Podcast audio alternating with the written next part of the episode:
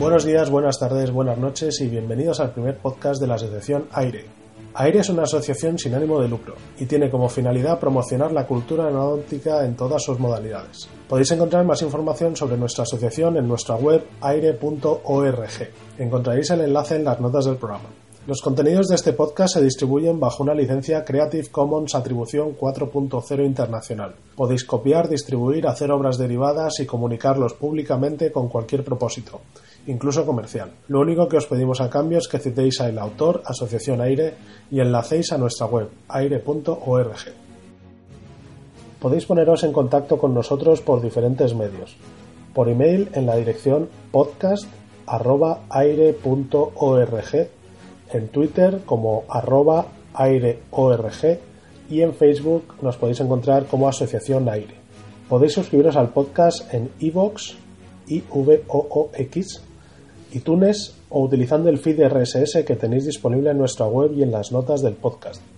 Mi nombre es Carlos Menéndez y me podéis encontrar en Twitter como arroba carlos346, Carlos con K. En el podcast vamos a tener tres secciones agenda de eventos aeronáuticos, en la que os informaremos de los próximos festivales, exhibiciones, exposiciones, presentación de libros, etc. Novedades de aire, os contaremos las actividades que vayamos haciendo y las que estamos preparando para el futuro.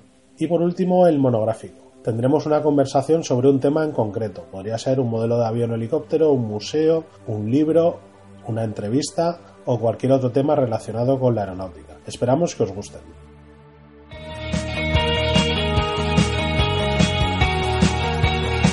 Agenda de eventos aeronáuticos. En la agenda de eventos aeronáuticos para los próximos meses tenemos las siguientes citas. El martes 21 de febrero el Centro Riojano de Madrid organiza la conferencia Gallarza, aviador y presidente del Centro Riojano de Madrid. La conferencia se realizará en la sede del mismo Centro Riojano que está en la calle Serrano número 25. Más información en las notas del podcast. Os recordamos que el domingo 5 de marzo es primer domingo de mes, por lo que tendrá lugar la exhibición en vuelo de la Fundación Infante de Orleans en el Aeródromo de Cuatro Vientos, Madrid. Tenéis más información en su web fio.es. El sábado 12 de marzo, el aeropuerto de Melilla va a realizar su primer Open Day. Aire colabora en su organización y tenéis más información en las notas del podcast. Por último, deciros que está abierta la inscripción para el Tiger Meet 2017, que se celebrará en la base aérea francesa de Landy Bichat. Han elegido dos fechas para realizar una jornada de spotters, el jueves 8 y el miércoles 14 de junio. Como siempre, más información en las notas del podcast.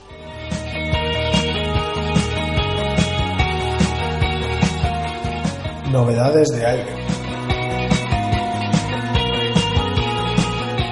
En las novedades de aire os queremos recordar los siguientes eventos.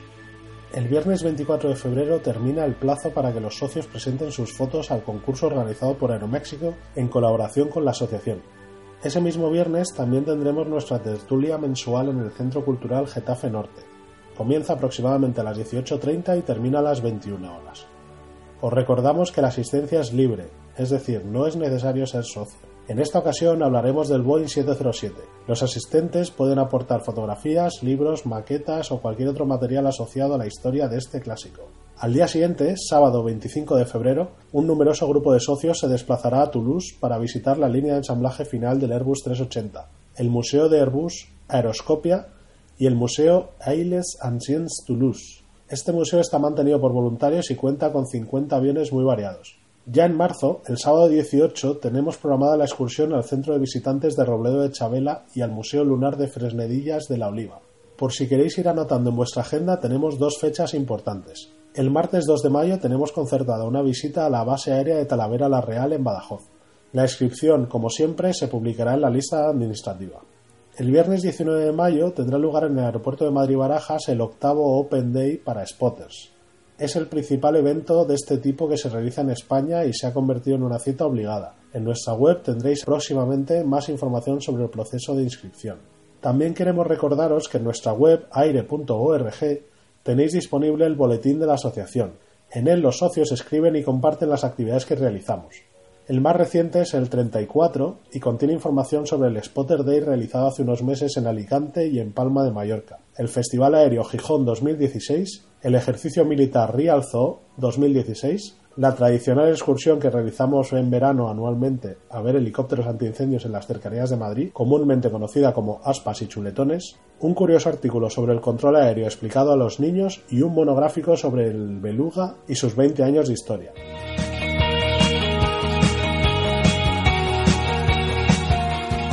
Monográfico. En esta ocasión vamos a hablar con uno de los autores del libro Aviones Bizarros, editado por la editorial Glifos, y su nombre es José Manuel Gil, que tenemos al otro lado del teléfono. ¿Qué tal, José Manuel? Hola, muy buenas, muy bien. Voy a presentarte. Me ha llamado la atención que en la, contra, en la contraportada del libro se dice de ti, poderoso trastorno en él es. Esta frase me ha llamado la atención porque creo que va a ser clave en, muchas cosas. Eh, eres algo trastornado, te gusta Star Wars, te gusta la tecnología al final. Pues a ver, eh, cuando estábamos preparando las biografías para, para el libro, eh, al final dije, bueno, hay que la, biografía, teniendo en cuenta el contenido del libro, que es muy, muy aerotrastornado, son bichos raros, dije, lo suyo es que suene friki, efectivamente, me gusta Star Wars, me gusta la tecnología, eh, y sobre todo me gustan los aviones. me gustan los aviones, me metí en género técnico aeronáutico, de ahí me metí a piloto, de ahí abrí blog, de ahí mm, pues es que el uno lleva al otro, como, como el lado oscuro, pues igual, uno va llevando al otro. Sí, lo que comentas de que tienes el blog, creo que fue por ahí por lo que empezaste a tener más contacto con el otro coautor del libro, Alejandro Polanco, ¿verdad? Eh, sí, Alejandro tiene un blog, tocábamos el mismo tema casi a la vez, no sé, pero bueno, ahí empezamos. Esto no se te ha oído muy bien, pero de todas formas la, los blogs de Alejandro y el vuestro los pondremos en las notas del podcast con los enlaces para que sea fácilmente accesible y que los puedan ver. Lo primero que te quería preguntar, porque yo cuando he recibido el libro todavía no me lo he podido leer, lo he podido, lo he podido ojear, y lo que me ha llamado la atención de primeras ha sido el, el título, Aviones Bizarros. Hoy en día bizarro no se utiliza de la manera correcta, yo creo. Tú sí, y me refiero a, en general. Bizarro es como algo malo, extraño. Cuando, cuando escogimos el título, lo primero que pensamos fue la cantidad de gente que nos va a saltar con que bizarro no significa raro ya verás eh, la cantidad de gente que va a salir con el comentario en el blog o en donde sea de sí, pero es que mm, eso no es raro. Pero básicamente viene de, la, digamos, de, algo que, digamos que es lo, lo que define en sí el libro. Eh, cualquier aeronave, al final, cualquier diseño en general, cualquier diseño, si quieres innovar, tienes que ser valiente. Si quieres hacer algo distinto a todos los demás, tienes que hacer algo valiente. Si ese diseño triunfa, se convierte en lo estándar porque todo el mundo te copia. Si ese diseño no triunfa, entonces se queda ahí abandonado y en función de cómo avanza la historia se convierte en algo muy raro o se convierte en un pionero. Por ejemplo, los diseños de, de avión monoplano cantilever en metálico de, de Junkers eh, antes de los años 20, el siglo o sea, por aquella época era algo totalmente distinto, era algo raro, era un atrevido, era un poco ortodoxo, y sin embargo desde la óptica nuestra actual no es algo raro, al contrario, es un pionero. Y ese, ha sido el estándar. Efectivamente, a partir de los años 40 se convierte en el estándar. Entonces de ahí digamos que viene todo el, son diseños que son atrevidos eh, hay algunos que ya se han demostrado que son totalmente inútiles, entonces se ha quedado como algo, como algo bizarro en el sentido de... Anecdótico. Algo, anecdótico, y hay otros que se han convertido en auténticos pioneros, como la gente que trabajó con aviones no tripulados en la Primera Guerra Mundial. Entonces, bueno, digamos que eso es un poco el, el origen del título. Yo tengo la, la sensación de que este libro es como, no sé, un libro pues mm, que no, no lo vas a dejar de consultar ni, y que no hace falta leerlo, salvo que me corrijas, yo creo que no hace falta leerlo en orden. Eh, la estructura del libro estuvimos dando vueltas a ver cómo hacerlas, y hacerla cronológica, y hacerla por países, y al final decidimos agruparlo, digamos, por tipo de, de entonces no hace falta leerlo del tirón ni te pierdes si te saltas un capítulo. La estructura, pues es eso. Primero, por ejemplo, pues, eh, hablamos de pioneros, después se hablan de aviones no tripulados, después se habla de motores raros, ya sean motores a vapor, nucleares y celulares. Eh, se puede hablar también de trenes de aterrizajes exóticos, ya sea de los que han utilizado la rueda más grande, o la rueda más o algo así, eh, o los que utilizaban cadenas tipo tanque. Entonces, pues digamos que está agrupado por lo que hace distinto a esa aeronave. Sí, digamos la tipología de, por qué son curiosos o bizarros al final.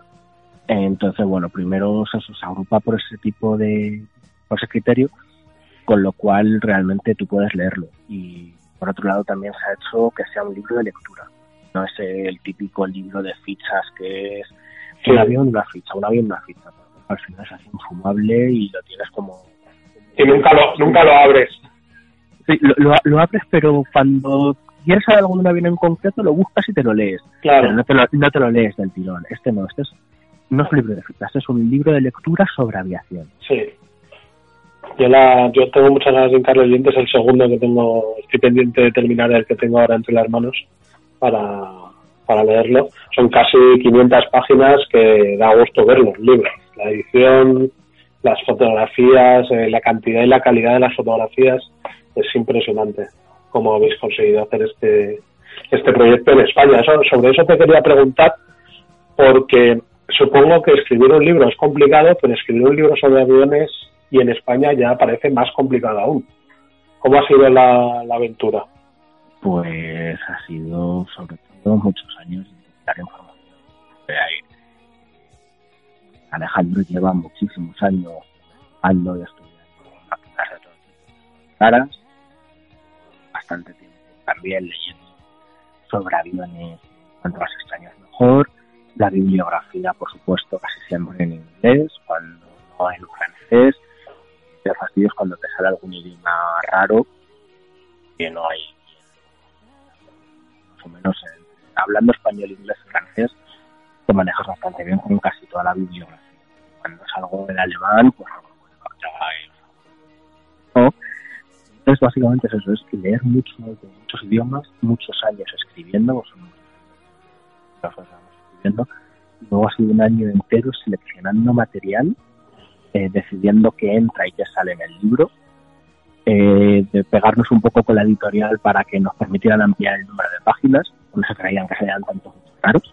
Y la verdad es que, bueno, la verdad, hemos tenido suerte porque la editorial ha apostado por nosotros y entonces ha salido bien. Y de hecho, se está vendiendo en la casa del libro presente. Yo lo he visto, se me han comentado que la casa del libro además de la centro también parece ser que estaba puesto bien la tienda buque,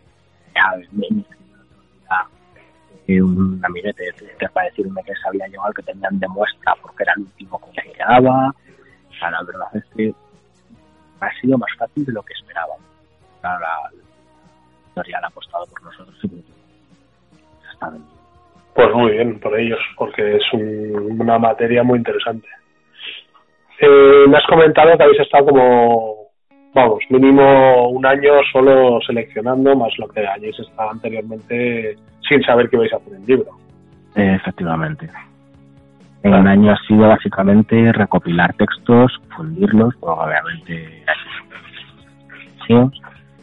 eh, buscar fotos, preparar. Eh, la verdad es que no esperaba, eh, cuando empezamos a hacerlo no sabemos de qué tamaño nos iba a salir y hemos tenido que quitar cacharros para que cupieran en solo 480 páginas eh, porque hubiésemos metido todos los que teníamos y si no hubiéramos resumido algunos textos que eran más amplios pues, 900 páginas.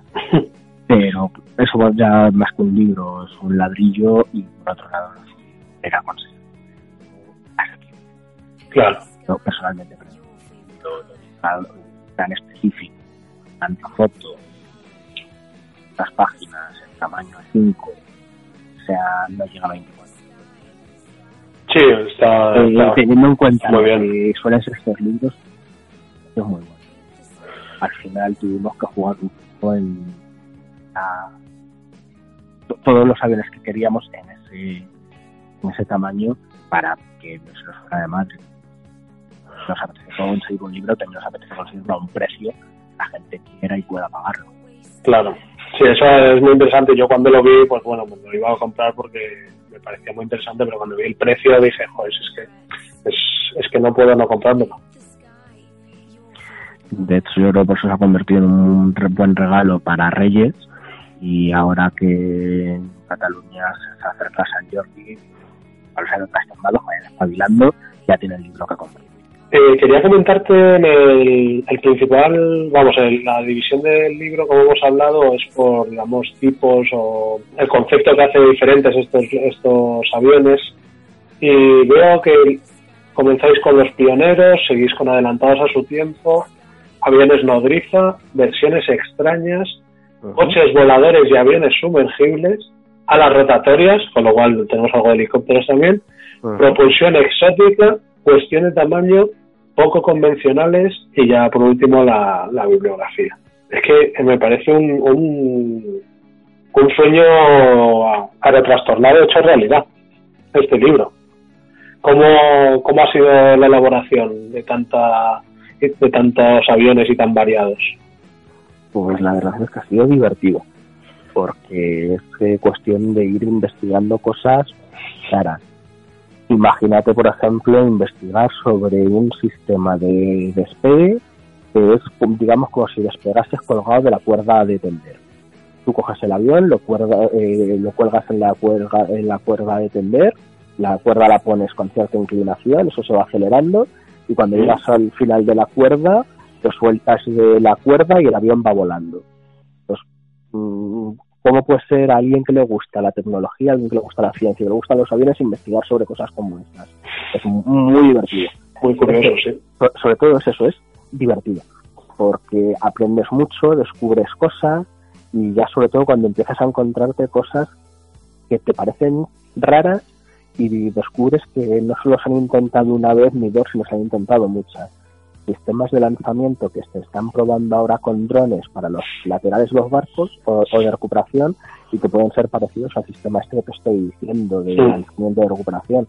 Pero claro, eh, esto se utilizó en la Segunda Guerra Mundial, pero te encuentras que ya eh, el señor Blériot hizo una propuesta similar para utilizarlo antes del nacimiento de los portaaviones entonces, claro, es aquello de no solo no es que uno estuviera colgado, es que encima se le ha ocurrido más de uno y lo han intentado en distintas épocas de la, de la vida. Entonces, sobre todo es divertido. Lo que vas descubriendo, lo que vas viendo y, y, cómo lo vas relacionando y vas viendo que no solo tiene la idea una persona, sino que a veces aparece esa idea en distintas partes del mundo y a veces a la vez y otras pues en distintas épocas hay, veces que ocurren prácticamente a la vez, como los tanques voladores. Tengo, tenemos documentado un tanque volante que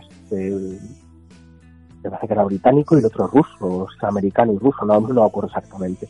Pero claro, dices, para poner alas de planeador a un tanque, pues sí, le ocurre a la gente y en dos sitios distintos. Sí, yo creo que lo hemos hablado alguna vez en otros foros sobre, sobre distintas soluciones a los mismos problemas y al final las soluciones son muy similares. Eh, sí, muchas veces cuando estás buscando la solución al mismo problema, pues obviamente llegas a la misma solución. No siempre, por, ahí, por, ejemplo, está el, por ejemplo, los bombarderos Vulcan, ¿no? El Victor y el que tiene la, la volante, el Vulcan, Victor y el Vulcan responden exactamente a las mismas especificaciones y sin embargo son diseños totalmente distintos. Sin embargo, en muchas otras ocasiones sí ocurre eso que mismo problema, misma solución. Ya tienes los desarrollos en paralelo de los motores a reacción eh, y casi salen en paralelo en España, en, Reino Unido y en Alemania. Y con ideas muy, muy parecidas. Entonces, cuando te enfrentas a un problema muchas veces llegas a las mismas conclusiones. ¿Habéis tenido alguna anécdota especial durante este, durante la escritura del libro? ¿Os ha surgido algo, algún caso especialmente curioso o alguno que te guste más que otro? a ver, curiosos todos. Estoy hablando de tanques que vuelan, te estoy hablando de, que estás despegando colgado de la cuerda de la ropa de tender. Eh, hay, yo qué sé, un helicóptero. Un, bombardero nuclear. dos, de hecho. Eh, dos bombarderos nucleares. Tenemos un helicóptero que en vez de tener el motor en el cuerpo del helicóptero y una transmisión, tiene mini reactores en la punta de las alas, de las puntas de las palas del rotor eh, y da vueltas. Mm, alguno raro, ¿cuál no? Todos. Ahora, favoritos. Eh, me ha eh, yo me lo pasé muy bien y me gustó mucho investigar acerca de los primeros eh, aviones no tripulados. Por ejemplo, esos, esas bombas volantes, esos torpedos aéreos que llamaban, que no dejan de ser eh, aviones que intentaban ser relativamente baratos, con una carga explosiva en el morro, los copos que los estabilizaban, que son de la, segunda, de la Primera Guerra Mundial, que luego es lo que copian los estos, los alemanes con la V1 de la Segunda Guerra Mundial, esos aviones teledirigidos por televisión que se probaron en combate, no acuerdo mismo de 44 o 45 eh, claro, descubrir que ya hay aviones no tripulados de combate, que las famosas islas que están ahora de moda, los UCAV, UCAV, que ya se probaron en, la Segunda Guerra Mundial. Al final, como anécdota, te quedas aquello de qué poquitas cosas se han inventado ahora. todo es eso de muchas cosas, eh, y esa es una, ¿no? qué poquitas cosas se han inventado ahora. Y la otra que la que me quedé es que muchas veces eh, una idea no es descabellada. Simplemente hay veces que la idea llega antes de tiempo o antes de que la tecnología esté madura para poder llevarla a cabo. Sí, está fuera de, fuera de tiempo o lugar. Entonces, son las dos lecturas con las que me quedo en el libro, ¿no? Qué, poco estamos inventando, cuántas cosas ya estaban hechas antes y la otra es esa. ¿eh? No todo es tan descabellado, sino que la tecnología es suficientemente madura. piensas, ¿no? Cuántas cosas de las que se han propuesto hoy te parecen descabelladas, simplemente la tecnología no está todavía madura y a lo mejor en 10, 15 años viene. ¿Hay alguna contribución española en el libro? ¿O de ingeniero español o inventor español, aunque no se fuera desarrollado aquí? Sí, sí, sí, por supuesto que hay españoles, o sea, más lejos, por ejemplo, los que han sido los primeros el, señor don Diego Marín Aguilera. Eh, entonces, sí, eh, claro que es cierto que igual se pueden estudiar más cosas, ¿no? Pero lo que ya hablábamos, que son muchas, son relativamente pocas páginas para todo el contenido que hay. Con Diego Marín Aguilera está, por ejemplo, el, la cometa Girabio, que es una especie de autogiro mayor. Es inventado antes que autogiro de hecho, por ahí hay controversia. Porque dicen que el inventor de la cometa Giravio se lo mandó a de la cierva para pedirle opinión y entonces lo que dice el inventor es que de la cierva se lo produjo. Eh, bueno, pero, claro que hay presencia española. En España hemos, eh, tenido buenos ingenieros, hemos tenido... Claro que siempre hay agua. Por último, la, como hemos hablado antes, eh, me has comentado que, el libro está siendo muy bien acogido. Eh, ¿Tenéis alguna cifra de, no sé si se publica la cifra de ventas o la cómo va la venta de la edición o si va a haber una segunda edición? Sé cómo funciona eso. Pues eh, estos datos son los que tiene, habitualmente los tiene la editorial y si te soy sincero ahora mismo los desconozco. no tengo ni idea sé que estamos, sé que se ha vendido muy bien, sé que si no se ha agotado la primera edición debe faltar pocos, sé que ha sido, ha sido un éxito, pero cifras de ventas totales, ni idea. Ganas de una segunda edición, por supuesto. Yo creo que puede dar para una segunda, para una tercera. Pero números exactos no lo sé. Bueno, era por curiosidad, pero vamos que si dices que se va vendiendo bien, pues, pues genial. Eh, lo podemos encontrar en físico, entiendo que la Casa del Libro, no sé si es FNAC, por ejemplo, o el Corte Inglés. A ver, hasta donde yo sé, fijo, se puede encontrar en la Casa del Libro, eh, digamos así, de físico. Eh, la Booker imagino que habrán hecho algún pedido más, no lo sé, pero vamos, en principio está la Casa del Libro, seguro. Luego, en las tiendas aeronáuticas por excelencia, digamos, que son la Booker en Madrid y la Aeroteca en Barcelona. Eh, y en general, casi cualquier eh, librería. Porque mm, esto yo no lo sabía, me lo, me lo hace poco. Digamos que una especie de base de datos en la que los libreros consultan y pueden hacer pedidos sobre los libros y demás.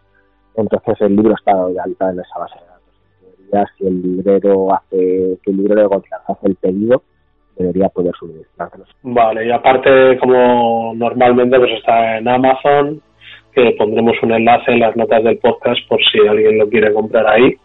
Yo lo he visto ya en Amazon, también lo he visto en eBay, eh, en tienda electrónica lo he visto también en Soldiers, hace Soldiers, creo que también tiene tienda física en Madrid, eh, lo he visto en varios sitios.